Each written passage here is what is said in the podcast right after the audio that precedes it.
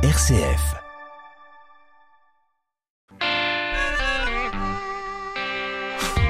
Bonsoir à toutes et bonsoir à tous. Ravi de vous retrouver le temps d'une soirée à cette présentation du 18-19 régional. Je reviens à mes anciennes amours. Corentin Dubois qui est l'habituel titulaire cette saison. Eh bien vous le retrouverez lundi. Moi j'assure ce soir le remplacement. Et à la une bien évidemment l'Ukraine et les conséquences de l'invasion militaire russe chez son voisin. Comment les Ukrainiens de la région vivent-ils tout cela à distance? Nos invités ce soir sont deux membres de l'association Lyon-Ukraine, une Ukrainienne et un Français qui a vécu 10 ans dans le pays. Au sommaire de l'émission également un reportage dans une abbaye cistercienne de la Drôme fondée au XIIe siècle, Sainte-Marie de Léoncelle. Et puis dans le feuilleton, on continuera de visiter le Puy-en-Velay avec un arrêt ce soir à la statue de la Vierge qui domine la ville, Notre-Dame de France. À 18h30, comme d'habitude, le point sur l'actu avec le journal régional présenté ce soir par Margot Emmerich. Bonsoir Margot. Bonsoir Jean-Baptiste. À la une ce soir Eh bien, la situation en Ukraine sur laquelle nous revenons nous aussi. Notre journaliste à Saint-Etienne a pu joindre une habitante de Kiev, vous l'entendrez, qui raconte les difficultés sur place liées aux différentes pénuries. Et puis alors que la France s'est dite favorable à une exclusion de la Russie du réseau de paiement international SWIFT, eh bien dans la région des élus soutiennent la possibilité de sanctions économiques. Enfin, nous parlerons des préparatifs à la veille du Salon de l'agriculture qui s'ouvre demain et puis de sport avec un petit air de Tour de France ce week-end sur les routes de Drôme-Ardèche. Le Salon de l'agriculture où le 18-19 régional sera, ce sera mardi 1er mars. Mais avant cela, on va commencer cette émission avec le clin d'œil positif comme tous les soirs. Il nous emmène à Montélimar. Soyez les bienvenus jusqu'à 19h avec nous dans le 18-19 régional Auvergne-Rhône-Alpes. Le 18-19, Jean-Baptiste Cocagne. Et comme tous les soirs, on va retrouver euh, le clin d'œil positif d'abord pour commencer cette émission. Et ce soir, on va partir du côté de la Drôme. Bonsoir Caroline Pratt. Bonsoir Jean-Baptiste Cocagne. Bonsoir à tout le monde. Et Caroline, ce soir, vous avez souhaité nous parler d'un sujet concernant les troubles alimentaires. Oui, effectivement. Alors c'est pas vraiment un sujet euh, positif, hein, vous me direz, mais on va le rendre positif. C'est pas moi, c'est deux Montiliennes qui le rendent positif, deux malades qui viennent de créer ensemble une association. Elles veulent proposer des groupes de parole pour adultes. On parle souvent de ces troubles pour les adolescents. Ils sont euh, pas mal suivis ces adolescents. Pour les adultes, il y a beaucoup moins de choses qui est proposé. Et l'idée euh, de ces Montiliennes, c'est de pouvoir déverser ce qu'on a dans les tripes. Et ce terme-là euh, c'est pas moi, hein, c'est la présidente euh, qui le donne, Claire Bevin. Elle l'utilise assez euh, justement. Elle est elle-même touchée par la boulimie vomitive. Pour résumer, hein, c'est une maladie qui provoque ces pulsions irrépressibles, hein, ces besoins de manger, de s'empiffrer même, et puis ensuite de se faire vomir. Et selon elle, dans notre société où on le sait, l'apparence physique a beaucoup, beaucoup d'importance. C'est une maladie qu'on cache. Je vous propose de l'écouter brièvement. Oui, parce qu'en fait, c'est une maladie assez honteuse. Et en fait, euh, on culpabilise beaucoup. Et euh, on pense que c'est notre faute, que euh, on n'y arrivera jamais. Puis on n'est pas beaucoup soutenu. Donc en fait, j'ai voulu faire ce groupe de parole spécialement pour les adultes et non les adolescents, la famille, parce que ce sont des personnes qui sont oubliées et on se sent vraiment seul dans notre société. Voilà, un sujet qui devient positif avec ces deux, deux montiliennes, avec des groupes de parole donc d'adultes, hommes et femmes confondus pour en parler, enfin, on a envie de dire. Et la mixité est importante parce qu'on pense peut-être parfois que ces troubles alimentaires ne touchent que les femmes. Oui, c'est vrai. Et en fait, euh, ben non, pas du tout. C'est vrai que l'anorexie euh, concerne, euh, il est vrai, davantage les femmes, mais des hommes aussi sont, eux, davantage touchés par la boulimie. Et puis, c'est une maladie, vous l'avez un peu entendu avec l'air bevin, de l'isolement. Et la période de la pandémie est particulièrement compliquée, hein, selon la présidente des mots avalés, c'est le nom de leur association, avec des personnes qui, avec le confinement, avec le télétravail, avec le manque de relations sociales, ont pour certaines rechuté ou sont tombées dans les troubles alimentaires, d'où l'intérêt peut-être encore plus maintenant de partager, de discuter avec d'autres. Ce groupe euh, de parole, par contre, va pas du tout se substituer à un traitement euh, thérapeutique, à un suivi thérapeutique. L'idée, c'est juste de pouvoir mettre des mots, MOTS, sur les mots MAUX, et avec des personnes qui vivent la même chose, qui ne vont pas juger, qui ne vont pas euh, être peinées aussi de ce qu'on va pouvoir dire. C'est parfois un petit peu compliqué ça de pouvoir partager avec ses proches parce qu'on veut les épargner, on veut les protéger le plus possible. Et eh bien là, ce sera une parole libérée. Les mots avalés, on redonne hein, le nom de cette nouvelle association. Elle vient de se créer pour proposer aux adultes malades de troubles alimentaires des groupes de parole et c'est à Montélimar que ça se passe. C'est vous qui nous en parliez euh, ce soir, Caroline Pratt. Il y a une permanence chaque lundi après-midi dans la salle du quartier Nocase. Merci beaucoup, Caroline. À très vite pour euh, de nouvelles chroniques et tout de suite on enchaîne avec le reportage du jour. Et d'ailleurs, Caroline, on va rester en votre compagnie en fait, et dans la Drôme, mais on va aller un peu plus loin. On va quitter Montélimar pour le massif du Vercors. C'est là que vous nous emmenez pour le reportage du jour. On va découvrir l'un des premiers bâtiments de la Drôme à avoir été classé monument historique, l'abbaye Sainte-Marie de Léoncel. Une abbaye construite au XIIe siècle par les moines cisterciens. Et dans la tradition cistercienne, c'est donc un lieu d'une grande sobriété. Cette abbaye est nichée au pied du col de la bataille. Reportage. Bonjour Vous êtes Yves Oui. Vous avez fait bonne route je suis, moi, je suis arrivé ce matin. Ah, ce matin, d'accord. En fin de matinée. Là. Et puis il neigeait déjà Non, il pleuvait. Il s'est mis à neiger là en début d'après-midi, ah, vers 13h. Bon. Bien, donc nous sommes ici à l'abbaye de Léoncel, euh, à 1000 mètres d'altitude.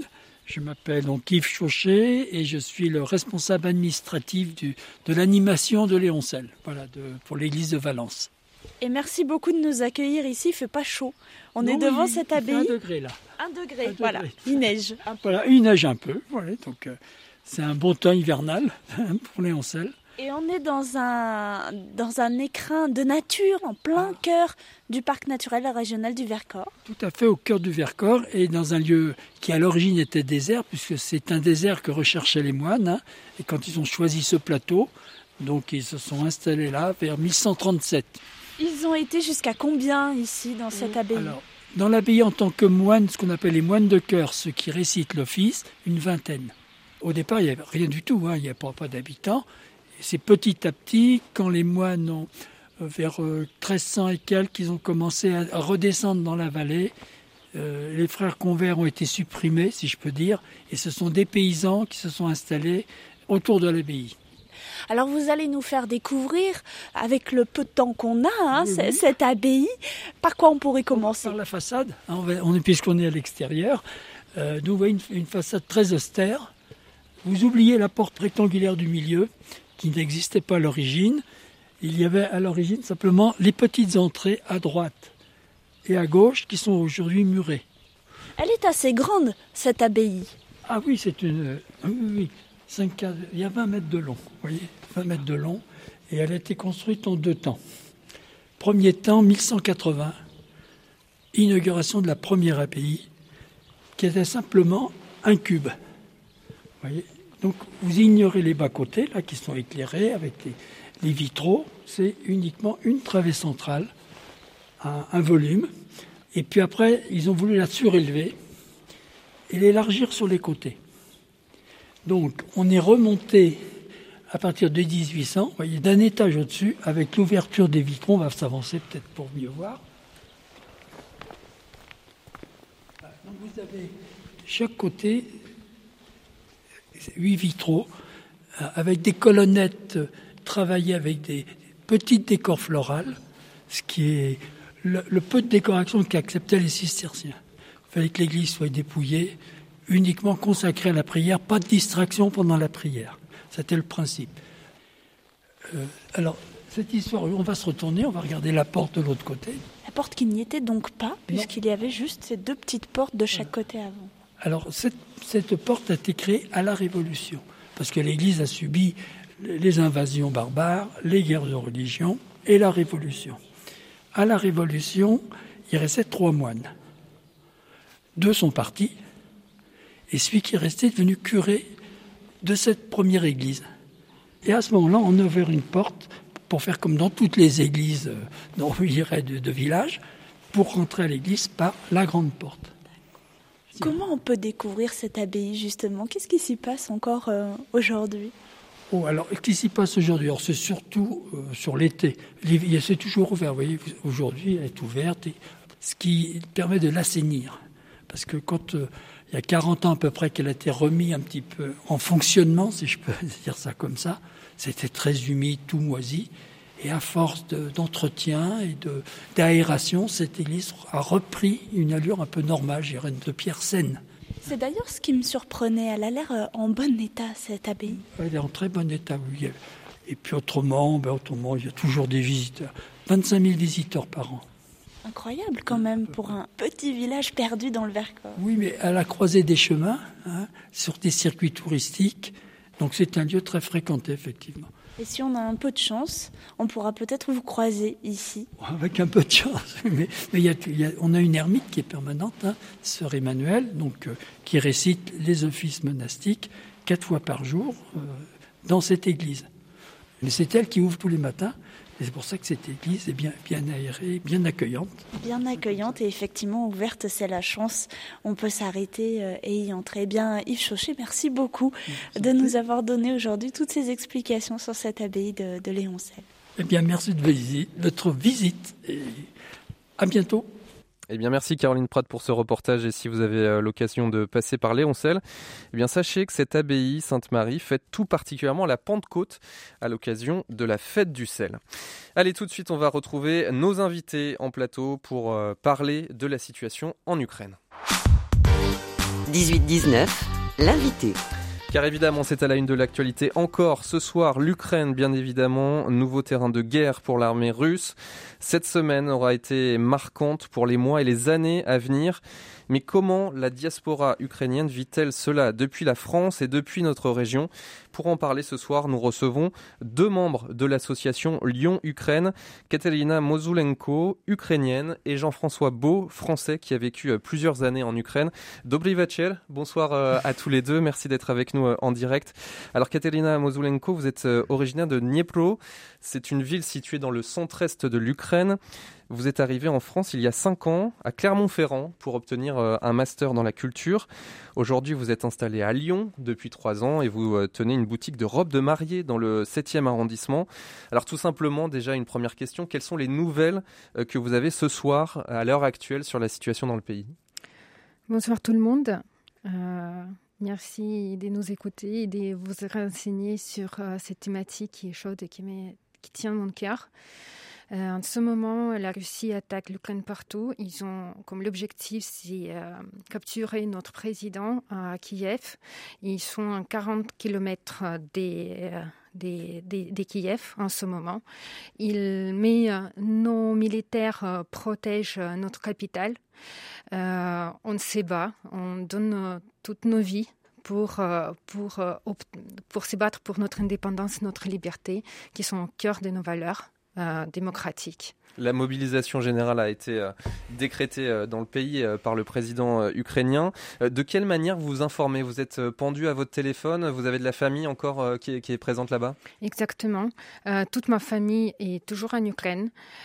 si on parle un peu sur l'histoire de ma famille, donc c'est plutôt des femmes. J'espère qu'il vient, qu'il arrive à venir en France, mais il y a toujours mon frère qui a 30, 40 ans, qui reste en Ukraine pour euh, protéger euh, l'Ukraine jusqu'à bout, euh, comme par exemple le mari de ma cousine aussi, comme la plupart des, hommes, et même les hommes qui ont plus que 60 ans, ils, restent en Ukraine. même dans les territoires occupés déjà par les Russes, les militaires russes sont accueillis par les Ukrainiennes par euh, des cocktails Molotov. Euh, c'est vraiment un terrain de guerre, donc euh, très clairement.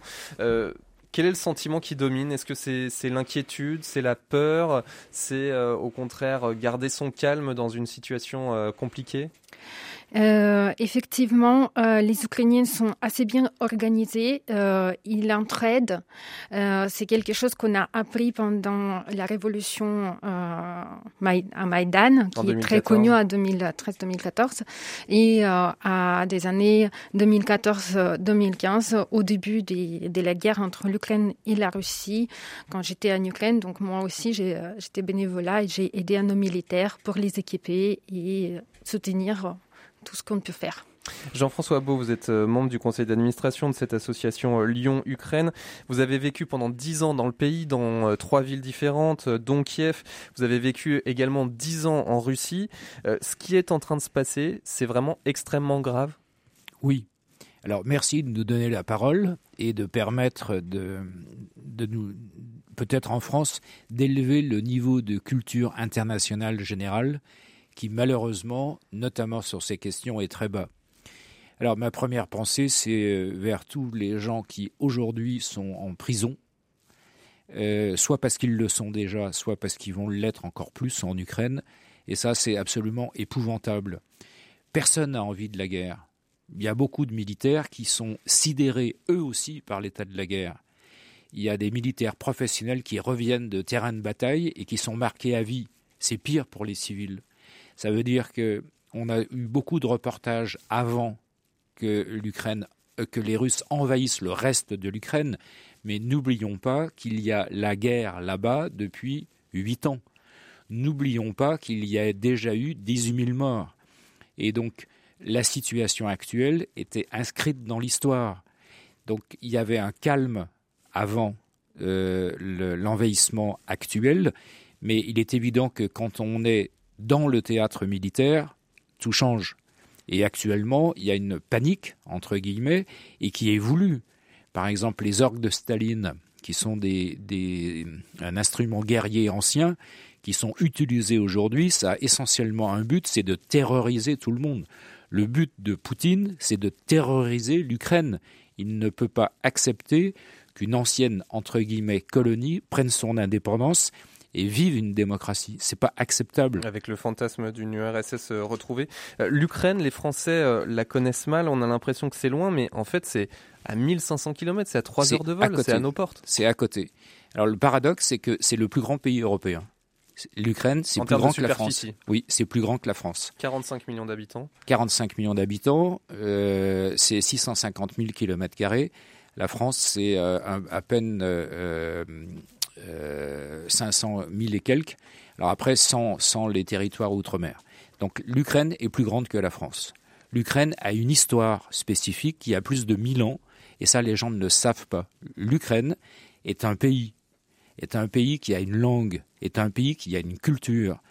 Et un des éléments de la désinformation du système russe, c'est de nous désinformer de façon à ce qu'on ne connaisse pas la véritable histoire de l'Ukraine. Bien sûr qu'il y a des liens entre les deux cultures et entre les deux pays, c'est évident. Mais dire que ce sont deux pays frères avec un grand frère et un petit frère, c'est faux. Et au-delà des opérations militaires, il y a évidemment une guerre de la communication, une guerre de l'information. Euh, Katalina Mozolenko, quand euh, vous entendez Vladimir Poutine euh, prendre la parole en plein milieu de la nuit, dire qu'il faut dénazifier l'Ukraine, qu'il y a un génocide en cours, comment ça vous a fait réagir? Euh, bah, j'étais, je peux, je peux pas dire que j'étais choquée. C'est juste que c'est tellement faux que à la fois ça me fait rire, mais par euh, énervement. Euh, après, il a déjà fait des articles historique entre guillemets, euh, où il a réécrit entre guillemets l'histoire de l'Ukraine, que l'Ukraine a été créée par euh, Lénine, ce qui est complètement faux. Lénine, c'est celle qui a détruit notre pays en 1917 et pas du tout euh, l'a créé.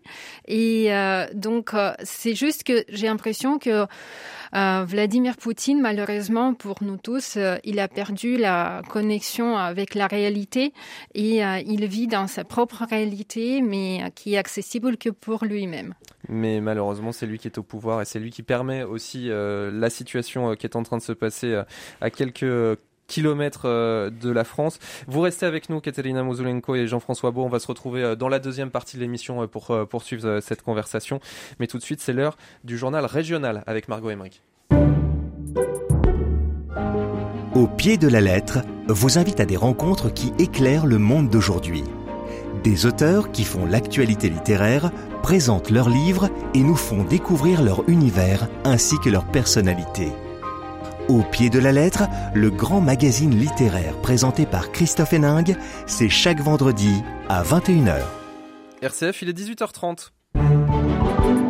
Et à la une du journal régional ce soir, la guerre en Ukraine, encore une fois, et des promesses de sanctions économiques de la part des puissances occidentales. Depuis chez nous, élus et habitants se mobilisent pour apporter leur soutien aux populations ukrainiennes, vous l'entendrez. Dans le reste de l'actualité, un peu de bonnes nouvelles avec la ville du Puy-en-Velay, félicité pour la qualité de ses EHPAD, ça fait du bien dans une période d'EHPAD bashing. Et puis un réalisateur haut savoyard à l'honneur des Césars ce soir, Gilles Perret est nommé pour son documentaire Debout les femmes. Il sera à l'Olympia aux côtés de plusieurs héroïnes de son film. Et le journal régional est présenté par Margot Emmerich. Rebonsoir Margot. Bonsoir à toutes et à tous. Et on continue dans ce journal à parler de l'Ukraine. Oui, depuis hier, les bombardements et les affrontements se multiplient. Ce matin, des frappes russes coordonnées ont frappé plusieurs villes ukrainiennes encore, y compris Kiev, la capitale. Face au conflit, près de 100 000 personnes ont fui leur foyer. Plusieurs milliers d'autres ont quitté le pays, d'après le haut commissaire des Nations Unies pour les réfugiés. Mais tous ne peuvent pas partir et les habitants qui restent se retrouvent notamment face à des problèmes de pénurie. À saint Étienne, Lucas Laubert a pu joindre une habitante de Kiev qui a souhaité rester anonyme. Elle explique que les informations qui lui parviennent tant par l'administration que par les réseaux sociaux doivent être prises avec précaution. Écoutez. Le gros problème dans cette situation, c'est l'information. Il y a beaucoup de panique entre les gens et très peu d'informations utiles. C'est vraiment problématique.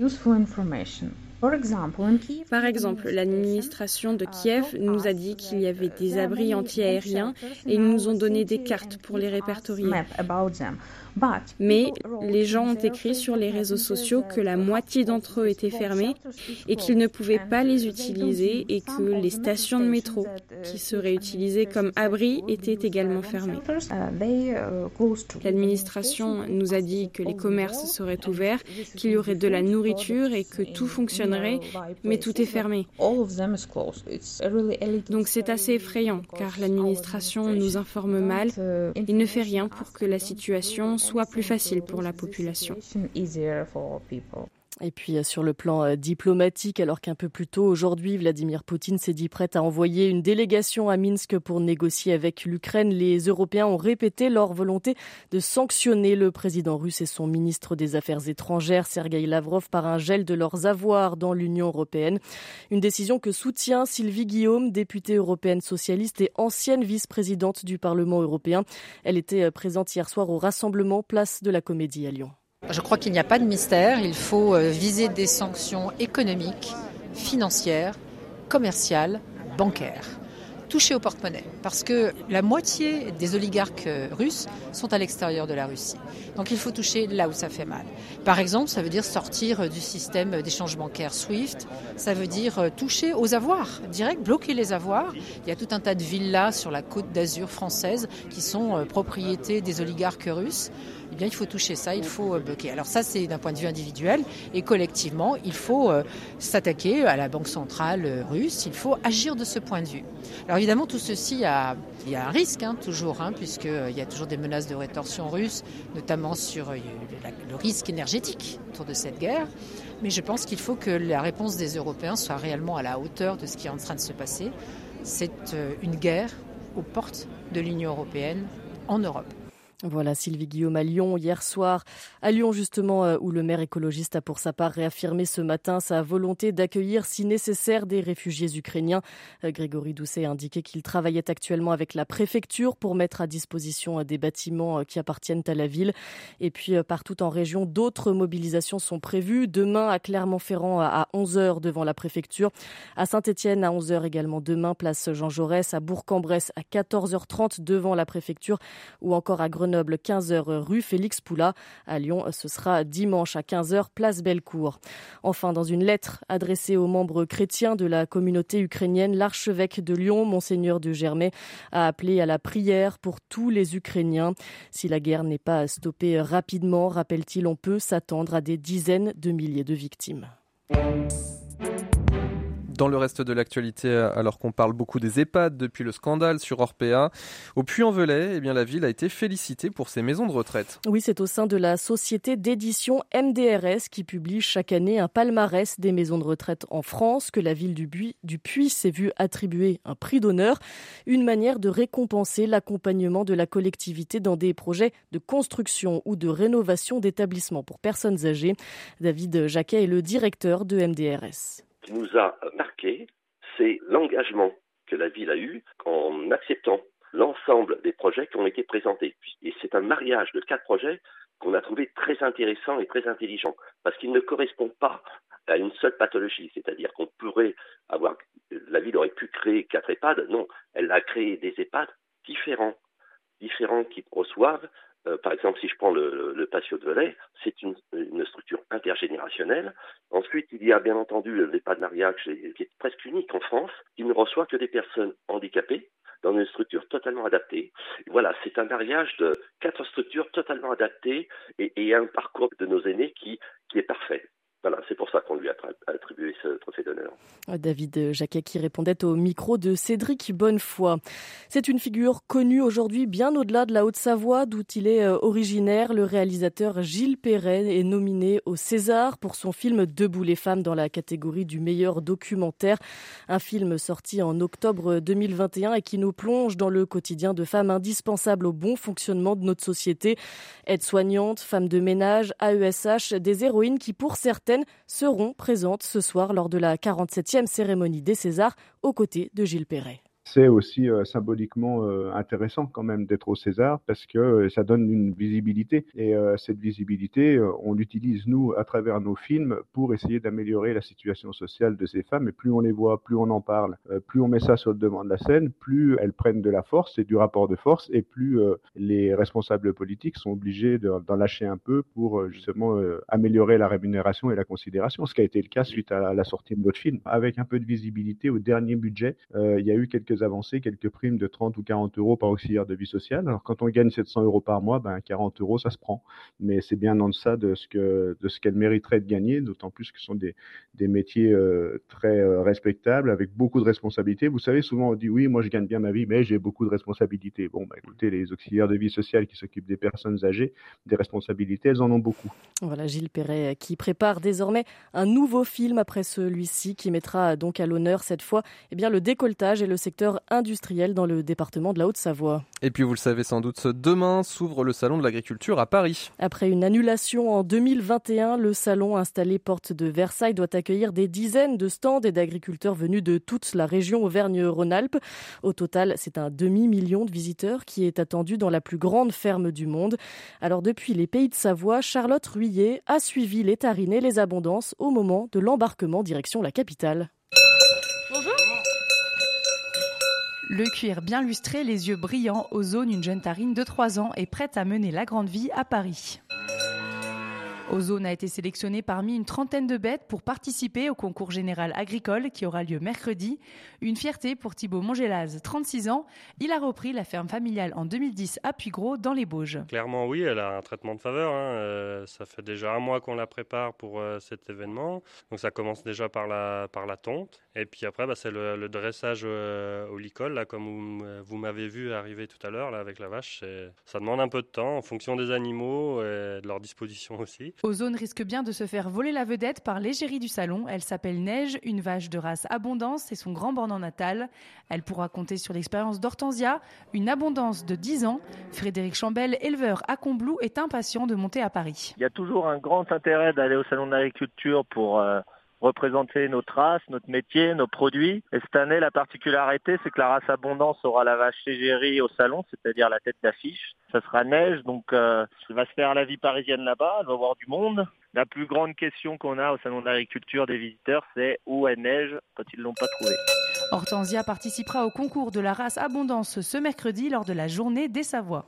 Merci beaucoup euh, Charlotte Rouillet. Et puis RCF eh bien, sera bien sûr présent sur place au Salon de l'Agriculture mardi pour une émission spéciale de 11h à 12h30 ainsi que pour le 18-19 en direct du Salon. Allez, on termine avec un mot de sport et un petit air de Tour de France ce week-end sur nos routes. Il s'agit des boucles Drôme-Ardèche au programme de courses distinctes. La Faune Ardèche Ardèche classique samedi et la Drôme classique dimanche avec cette année un nouveau parcours au départ d'Étoile sur Rhône.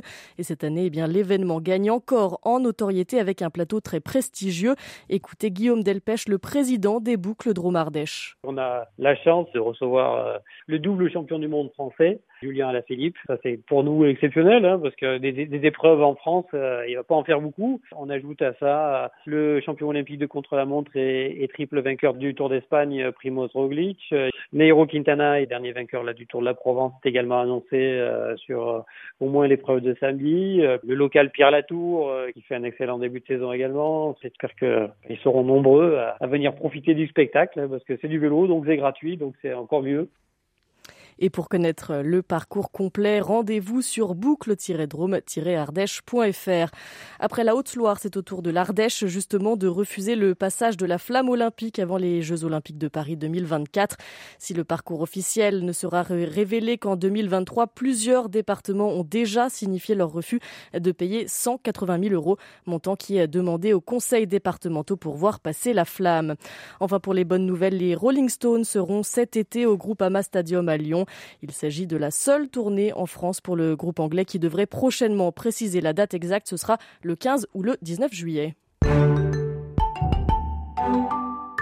Pierres qui roulent n'amassent pas mousse. On passe à la météo avec un ciel encore bien dégagé ce soir dans la quasi-totalité de la région, Margot. Oui, seulement quelques nuages qui sont présents ce soir dans les départements au nord de la région. Ils devraient toutefois se dissiper pendant la nuit. Demain, comme aujourd'hui, la journée sera fraîche mais largement ensoleillée, à l'exception de quelques nuages encore en Haute-Loire et dans le Puy-de-Dôme au lever du jour.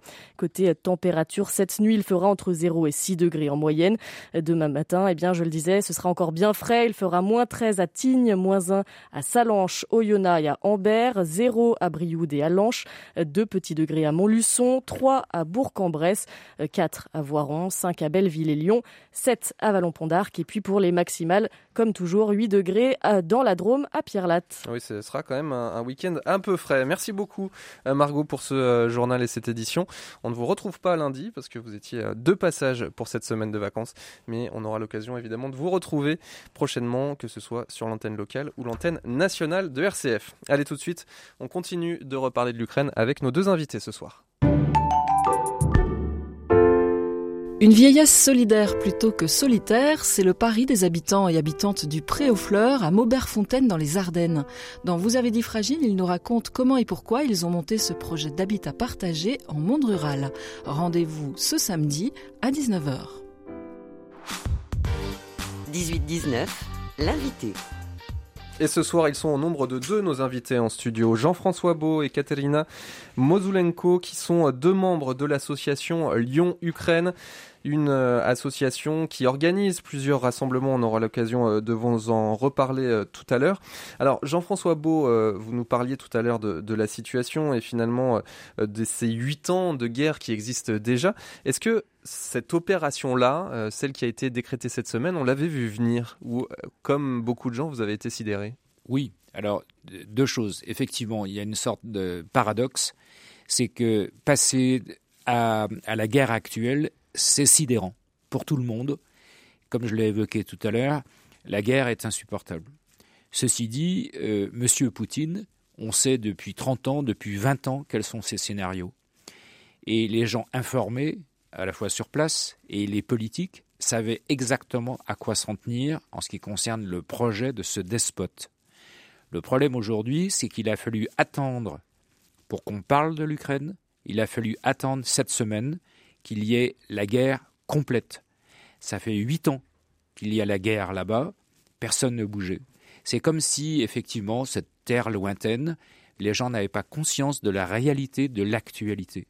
Maintenant, Katia évoquait tout à l'heure le discours de ce euh, Poutine tyran traitant les Ukrainiens de nazis, quand on sait le pacte germano-soviétique, parce que ici, quand on parle de la Deuxième Guerre mondiale, on parle de 39-45.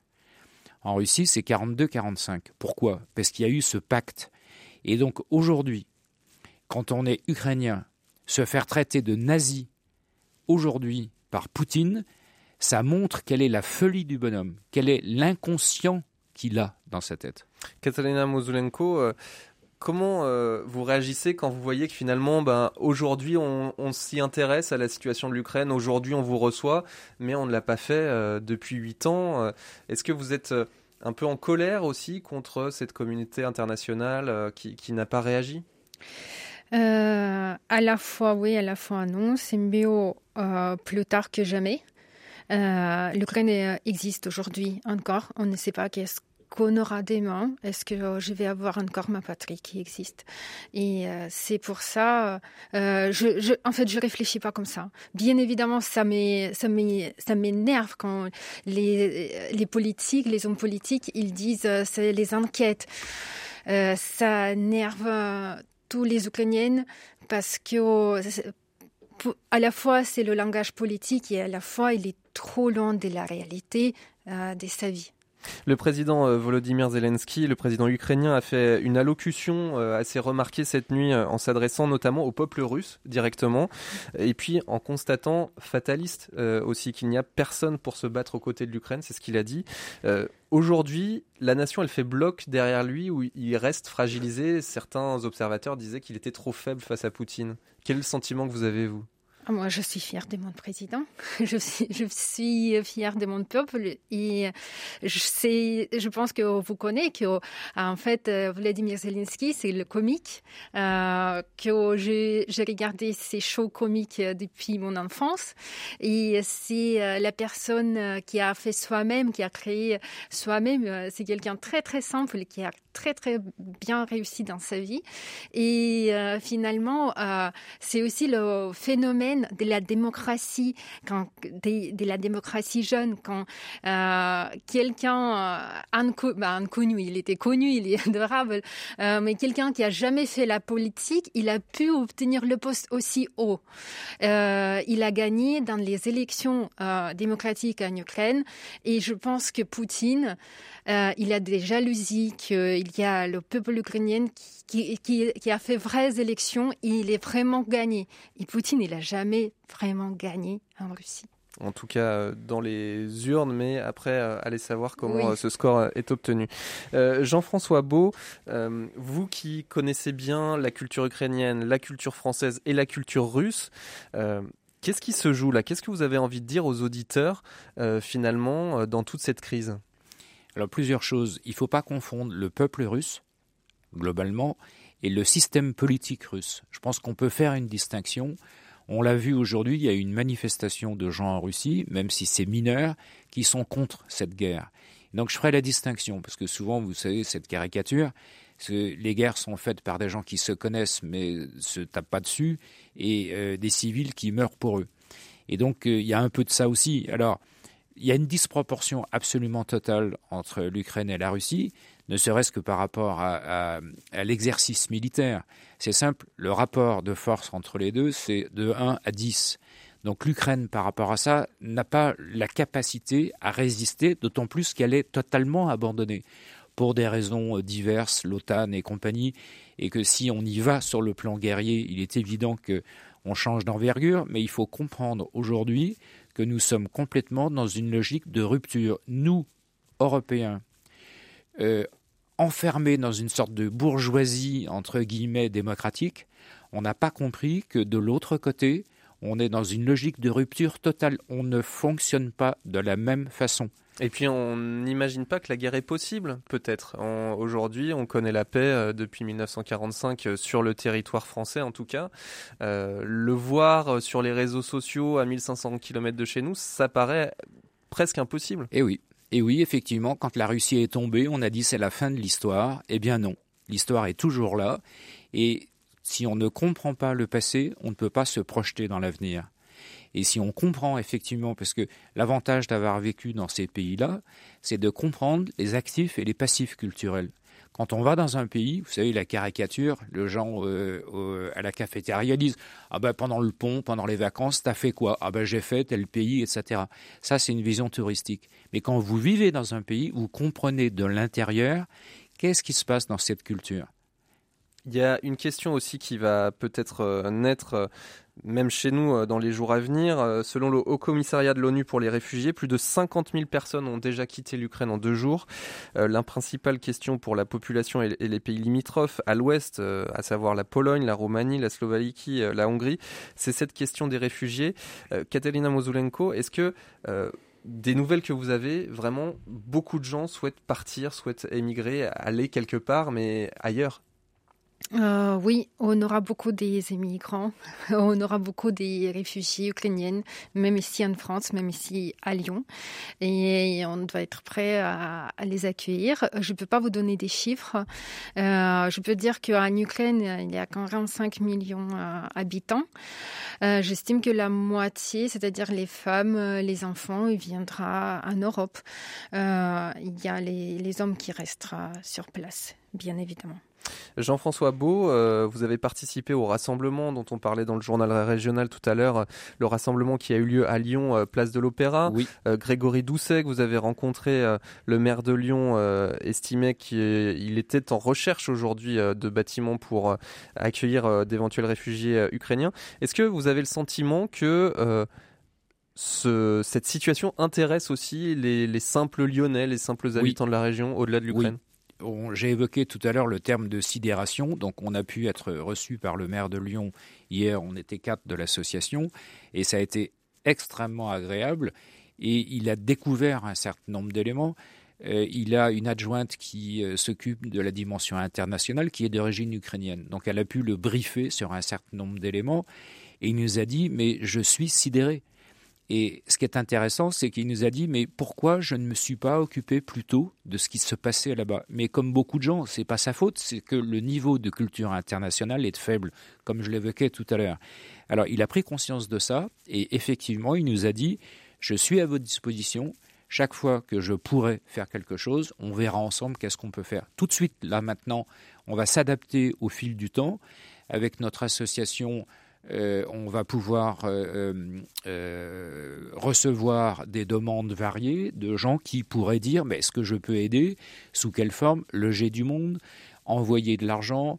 Envoyer des médicaments? Tout ça va se mettre en œuvre petit à petit parce qu'il va falloir trouver les filières, sachant que la volonté, comme Katia le disait tout à l'heure, la volonté de Poutine, c'est de casser la démocratie c'est d'empêcher l'Ukraine de réussir, parce que dans la démocratie, il y a une forme de séduction quelque part, ne serait-ce que par la votation régulière. Dans un système despotique où il n'y a pas de vote, c'est pas la séduction, c'est le fait d'asservir les populations. Et donc il ne veut pas il veut tout déstructurer. C'est pour ça que nous sommes noyés dans une désinformation, mais même ici, en français, chez nous, nous sommes noyés dans une désinformation qui ne nous permet pas d'avoir une, lecture factuelle de l'histoire. Katrina euh, Mozulenko, euh, qu'est-ce que vous demandez aujourd'hui à, travers votre association? Euh, C'est une mobilisation? C'est un soutien? Euh, oui, effectivement, on reçoit euh, tout le temps euh, les messages. moi, personnellement, tout le monde me demande, Katia, qu'est-ce que je peux faire? Katia, c'est mon prénom pour des amis et des familles, de, ma famille, donc vous pouvez m'appeler aussi. Et je pense que vous, nos écouteurs aussi, vous avez déjà posé cette question, qu'est-ce que moi, je peux faire pour l'Ukraine? Et donc, les Français et les Françaises. Je, je, vous demande pour la paix en Ukraine et pour la vie de mon frère qui s'appelle Sacha et 45 d'autres Ukrainiennes. Euh, tout ce que vous pouvez faire là, tout de suite. Vous rentrez euh, réseaux sociaux, sur les pages des Macron et les autres candidats présidentiels, euh, sur tous, tous les élus que vous pouvez euh, trouver, et vous laissez des commentaires pour donner à l'Ukraine tout ce qu'il faut. C'est le soutien économique, diplomatique, politique, donner des troupes, des armes et surtout couvrir notre ciel. Et comme ça, vous pouvez sauver le pays au centre d'Europe. Merci beaucoup euh, pour ce message. C'est ainsi que, que va terminer. On n'a plus le temps malheureusement. Euh, il faut qu'on enchaîne. Merci beaucoup d'avoir été.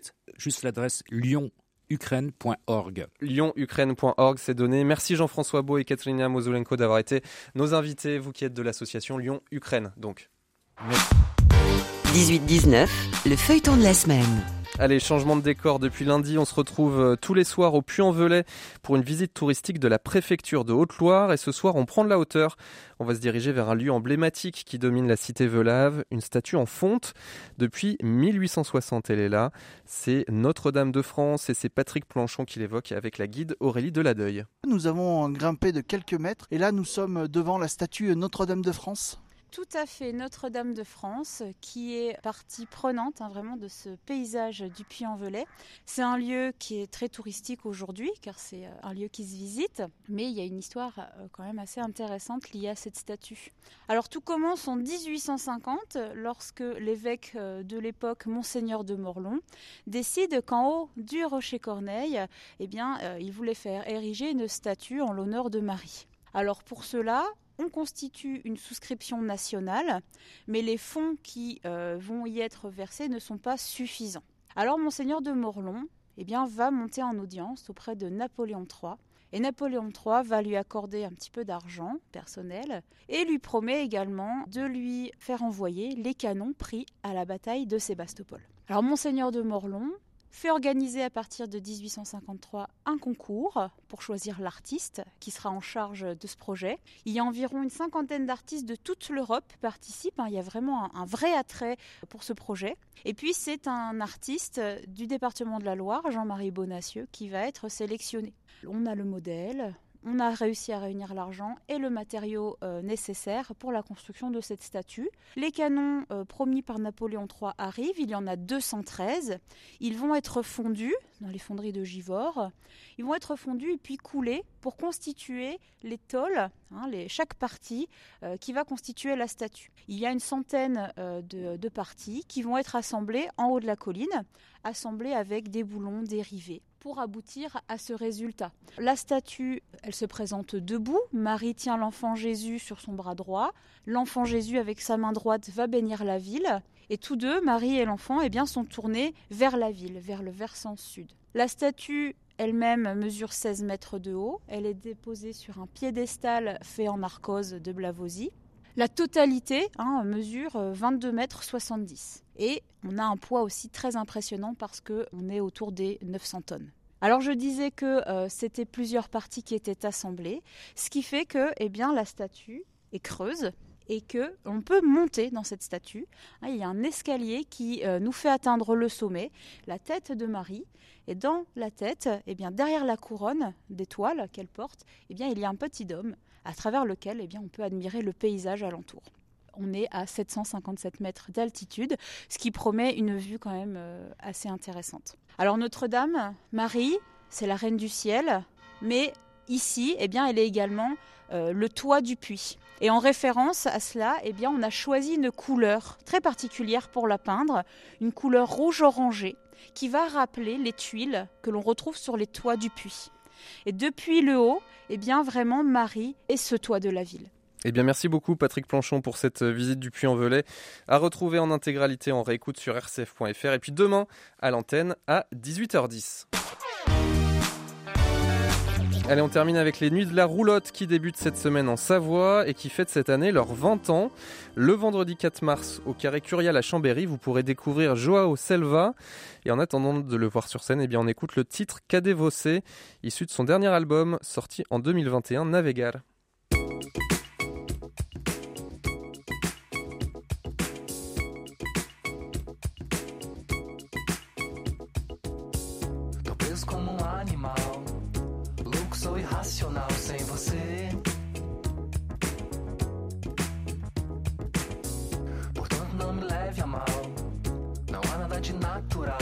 você.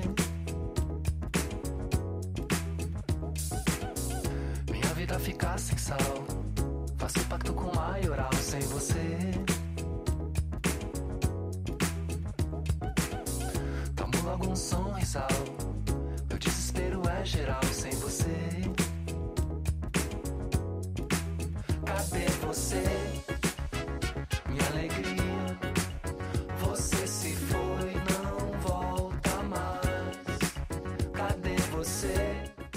Cadévossé, c'est Joao Selva que vous pourrez aller voir au Carré Curial à Chambéry le vendredi 4 mars dans le cadre des 20 ans des Nuits de la Roulotte.